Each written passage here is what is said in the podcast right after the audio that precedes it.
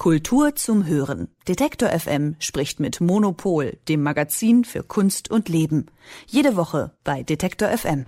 Elke Butt, die Chefredakteurin von Monopol, nimmt uns jetzt mit auf eine Kunstreise durch die Schweiz. Hallo. Hallo. Ecke, jetzt gerade bist du noch in Frankfurt, du setzt dich gleich in den Zug und es geht zum Genfer See. Was genau erwartet dich dort? Dort ist die Art Genève, das ist ähm, eine Kunstmesse, das ist eher so eine Salonmesse, ein bisschen kleiner, aber sehr fein ähm, und äh, da werde ich zwei Tage verbringen und mir mal die ganzen ähm, Stände anschauen und äh, da sind auch einige interessante Museumsausstellungen und Dinner und so weiter, also da werde ich sozusagen einen ersten Einblick in die Kunstszene der Schweiz bekommen. Und ein weiterer Einblick war wartet auf dich in Engadin. Und zwar geht es um ein sehr wichtiges, großes Thema, die Hoffnung. Genau, die Engadin Art Talks, die finden schon seit Jahren immer in ähm, Zuort statt. Das ist ein äh, kleiner Ort oben in den Bergen im, ähm, im Engadin halt. Das ist äh, so St. Moritz so ein bisschen um die Ecke. Also es ist nicht ganz so glamourös wie St. Moritz. Glücklicherweise kann man nur sagen, es ist ein bisschen netter, ähm, aber auch sehr, sehr, also sehr gediegen, sag ich mal. Und es ist halt wunderschön da oben in den Bergen und die wissen schon, warum die das machen. Also das ist so, Hans-Ulrich Obrist unter anderem hat das mit ins Leben gerufen und Daniel Daniel Baumann, das ist der Chef von der Kunsthalle Zürich. Also das heißt, es ist so ein bisschen die Schweizer Kunstszene, die sich da halt dann versammelt und die das Thema der Talks, also das ist nicht zum Kunst gucken, sondern nur zum drüber reden. Das Thema ist Hoffnung. Mhm. Und da kommt unter anderem Ai Weiwei und redet dann über die Hoffnung. Und letztlich geht es natürlich um ein Thema, was uns alle sehr beschäftigt, nämlich die äh, Transformation der Gesellschaft in eine postfossile äh, Wirtschaftsweise. Und das ist ja etwas, wo wir alle, glaube ich, sehr viel ähm, äh, Angst haben letztlich auch und wo sehr viel dran hängt. Und das ist halt natürlich etwas, wo man auch denkt, okay, in Davos, das Weltwirtschaftsforum, ob die das hinkriegen.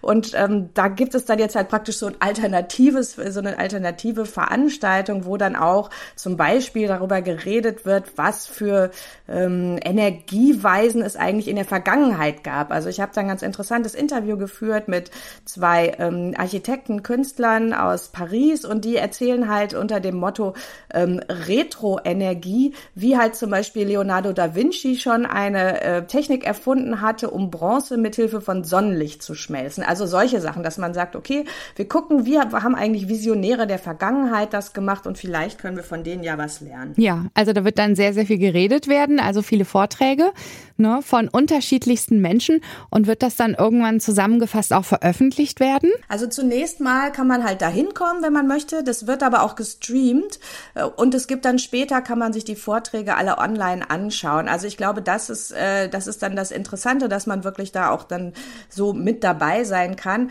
und äh, schauen, was dabei rauskommt. Und ich, ich war da schon mal und das war das Interessante war halt wirklich auch, dass es interdisziplinär ist. Das heißt, dass ganz viele ähm, ähm, Künstler und Künstlerinnen da sind, aber eben auch Wissenschaftler, Theoretiker und man dadurch wirklich dann das Gefühl hat, dass man so in ganz von ganz unterschiedlichen Dingen halt das, äh, das betrachtet. Also als ich einmal da war, da war Rem Koolhaas da, der Architekt, und es ging um die Frage der Countryside, also wa warum eigentlich jetzt auf dem Land innovative Dinge passieren.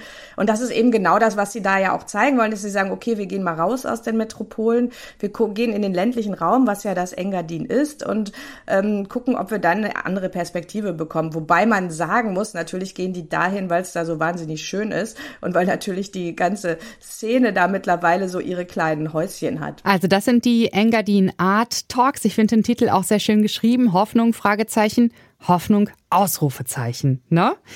Und äh, sehr schön ist es auch im Berner Oberland. Da geht es als nächstes hin für dich. Gestart, das ist ein Dorf.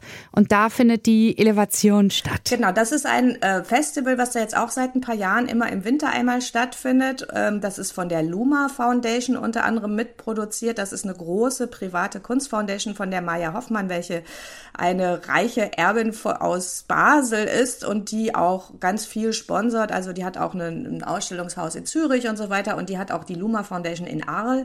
Und in Gestart ist halt die Idee, dass man drei Tage lang Performances macht. Und diesmal haben sie Ernesto Neto eingeladen. Das ist ein brasilianischer Künstler und der wird da oben auf dem Berg halt so eine Installation machen. Und da kann man dann mit dem, ähm, der Seilbahn hochfahren und sich dann diese Installation angucken. Und drumherum gibt's dann halt noch ganz viele andere Performances von Künstlerinnen und Künstlern. Also das ist auch so ein ähm, Dreitagesprogramm, wo man halt, ähm, ja, also was, was glaube ich das Lustige ist halt, dass immer Kunst dann an solchen Orten doch immer so ein bisschen ähm, äh, out of place wirkt, also so, so ein bisschen deplatziert und dass es dann aber natürlich interessanter wird. Ich frage mich manchmal, was eigentlich die äh, Leute von dort so davon halten, aber wahrscheinlich sind sie es mittlerweile gewöhnt. Also weil wirklich das äh, im Engadin gibt es mittlerweile auch ganz tolle Galerien. Also eine meiner Lieblingsgalerien ist wirklich in diesem Zurz, wo auch die Engadin Art Talks sind, die Galerie Chudi, die ist da in so einem alten ähm, alten Engadiner Haus, so ein Holzhaus und in der Scheune ist dann so eine fantastische Installation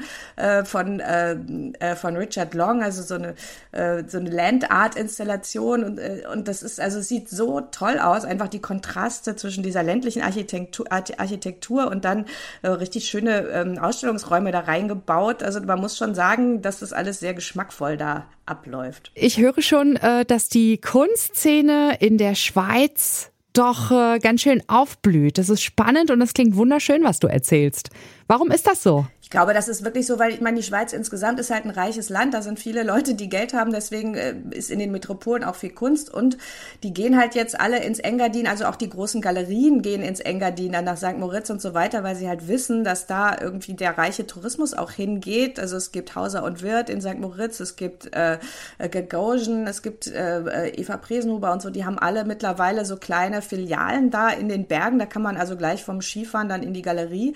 Und es gibt zum Beispiel die reichsten reichste äh, Polin, die hat in, äh, in einem kleinen Ort, der auch da um die Ecke ist, Susch, ähm, ein eigenes Museum gebaut. Das Museum Susch ist wirklich auch wunderschön. Das ist in einem alten Kloster und es ist so in diese dicken Mauern so reingebaut und die macht immer so ein krass feministisches Programm. Also da ist jetzt äh, die nächste Ausstellung, die ich da dann noch angucken werde, ist Hannah Villiger. Das ist so eine äh, wirklich so eine Ikone der feministischen Performance-Kunst und ähm, die macht dann halt da so große Ausstellungen die man sonst halt wahrscheinlich auch nicht sehen würde. Also es ist schon faszinierend, was da entstanden ist in den letzten Jahren. Elke Bull, Chefredakteurin von Monopol über die Kunstszene in der Schweiz.